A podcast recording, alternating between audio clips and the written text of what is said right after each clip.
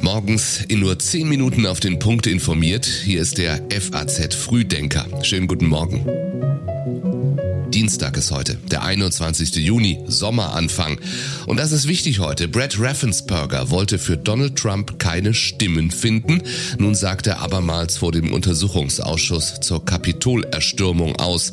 Großbritannien wird von den größten Bahnstreiks seit Jahrzehnten lahmgelegt und wie die Branche Flugchaos im Sommer vermeiden will.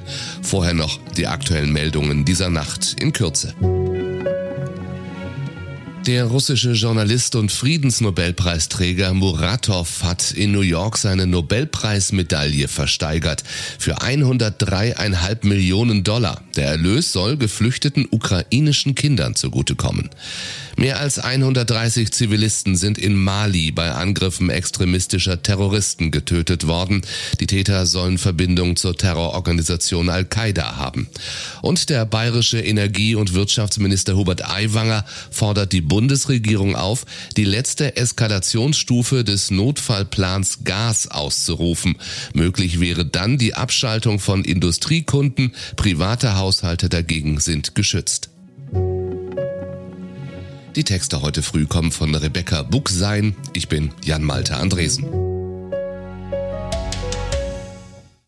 All I want to do is this. I just want to find 11,000 780 votes, which is one more than we have, because we won the state. Dieser Telefonmitschnitt ging um die Welt. Der noch US-Präsident Donald Trump fordert den Innenminister von Georgia auf, doch bitte noch Stimmen zu finden, damit Trump die Wahlleute des Bundesstaats zugesprochen werden. We believe that we do have an accurate election.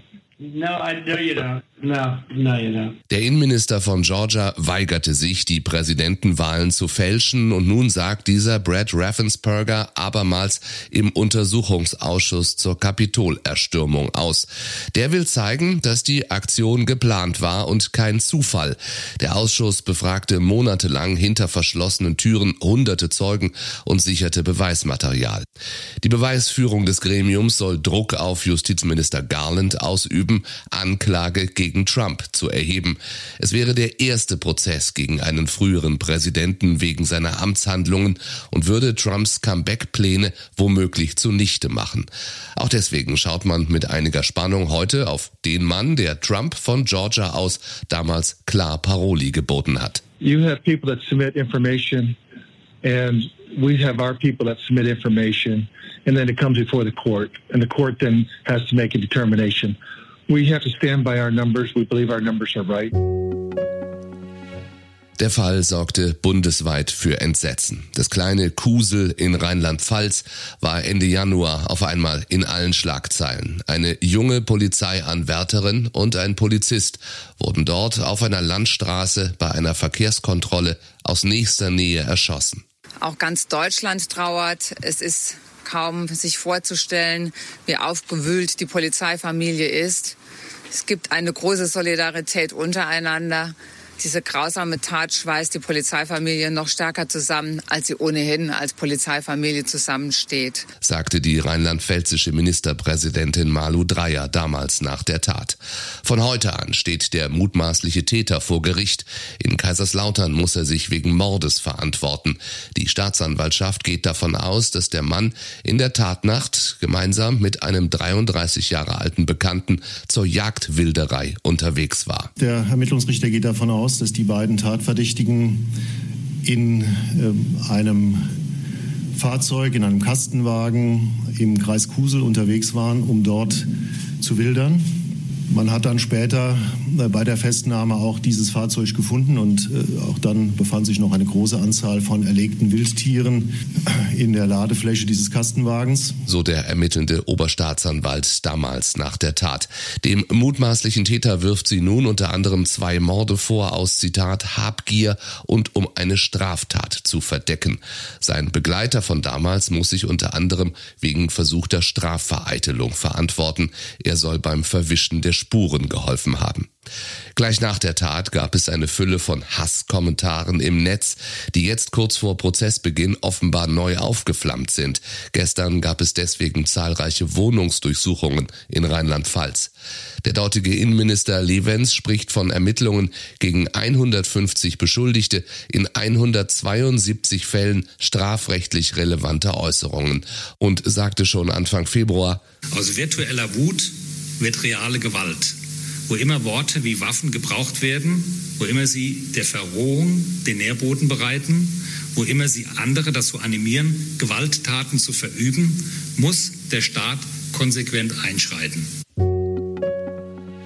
Millionen Pendler und Touristen in Großbritannien müssen sich auf ungemütliche Reisebedingungen einstellen.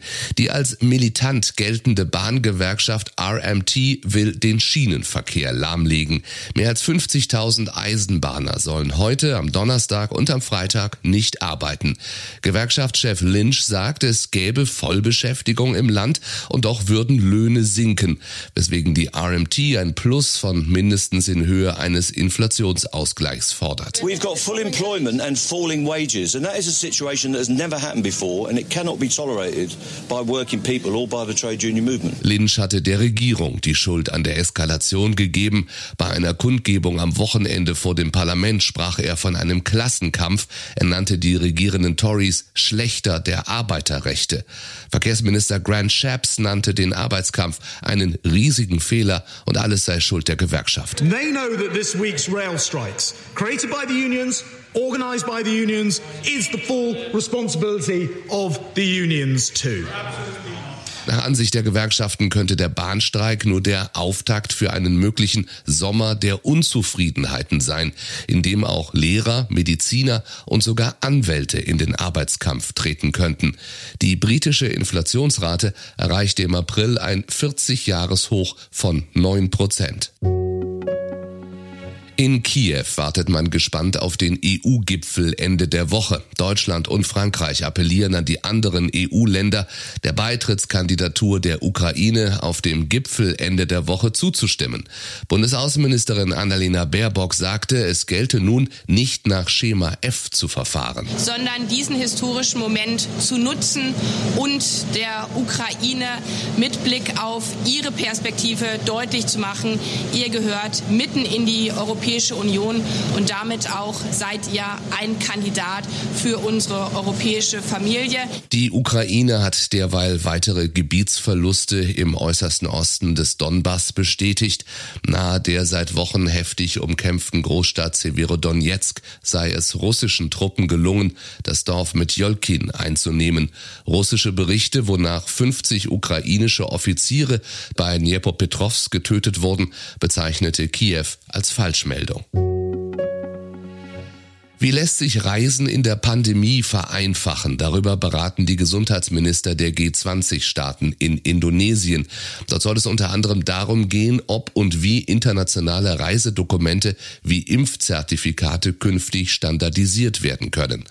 Auf diesem Treffen äußerte der Chef der Weltgesundheitsorganisation Sorge vor den neuen Virusvarianten. Die Wahrnehmung, dass die Pandemie vorbei ist, ist fehl am Platz, sagte er. Seine Behörde sei nach wie vor sehr besorgt, dass ein Mangel an Corona-Tests und Sequenzierung uns für die Entwicklung des Virus blind macht. In Deutschland drängen die kommunalen Spitzenverbände bei der Entscheidung zu kostenlosen Bürgertests zur Eile. Sie müssen als erstes Frühwarnsystem über den Juni hinaus erhalten bleiben, forderte der Präsident des Deutschen Landkreistages Sager. Bundesgesundheitsminister Lauterbach hatte kürzlich gesagt, er gehe davon aus, dass Bürgertests auch im Sommer weiter genutzt werden könnten. Wir werden eine Empfehlung machen, wie die Bürgertests genau zu verteilen sind, wer die Bürgertests bekommen soll soll, wie wir auch die Qualitätssicherung bei den Bürgertests verbessern können und wie wir sicherstellen können, dass es bei den Bürgertests nicht zu Missbrauch kommt. Dieses Konzept werden wir in den nächsten Tagen vorstellen können. Die Bürgertests laufen ja am 30. Juni aus. Dass wieder deutlich mehr Menschen fliegen wollen, ist für die Flugbranche Fluch und Segen zugleich. Die Umsätze steigen, doch nun fehlt das Personal. Und zwar überall. Am Check-in, an Sicherheitskontrollen und bei der Gepäckabfertigung. Laut Flughafenverband ADV ist ein Fünftel der Stellen bei den Bodendiensten nicht besetzt. Überall sollen deswegen nun Abläufe vereinfacht und beschleunigt werden. Wie dramatisch die Lage ist, zeigt das Beispiel Frankfurt. An Deutschlands größtem Flughafen setzt Fraport-Chef Schulte auch Mitarbeiter aus der Verwaltung in der Fluggastabfertigung ein. Auch Vorstandsmitglieder wollen während der Sommerferien aushelfen.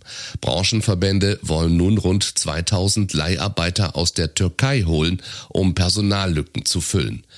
Viele Airlines streichen unterdessen weiter Flüge. Nachdem die Lufthansa schon den Juli-Flugplan eingedampft hat, muss sie nun womöglich weitere Flüge absagen, kündigte Lufthansa-Chef Spohr gestern an. Auch der britische Billigflieger EasyJet streicht ab sofort bis August von und nach Berlin rund 1000 Flüge. Das war's von uns für heute. Online lesen Sie noch einmal Ausführliches zu Macrons Dämpfer bei der Parlamentswahl. In der Technik stellen wir Ihnen ein Hotel vor, in das Sie Ihr Auto auch bis in den zehnten Stock mitnehmen können. Und im Ressort Essen und Trinken, wie der Restaurantführer Gummio die Revolution probt. Den FAZ-Podcast für Deutschland sollten Sie sich auch unbedingt anhören. Thema dort, jetzt wird's brenzlig, kommt die Euro-Krise zurück. Wir kommen auf jeden Fall zurück morgen früh um 6. Bis dahin, einen schönen Dienstag für Sie.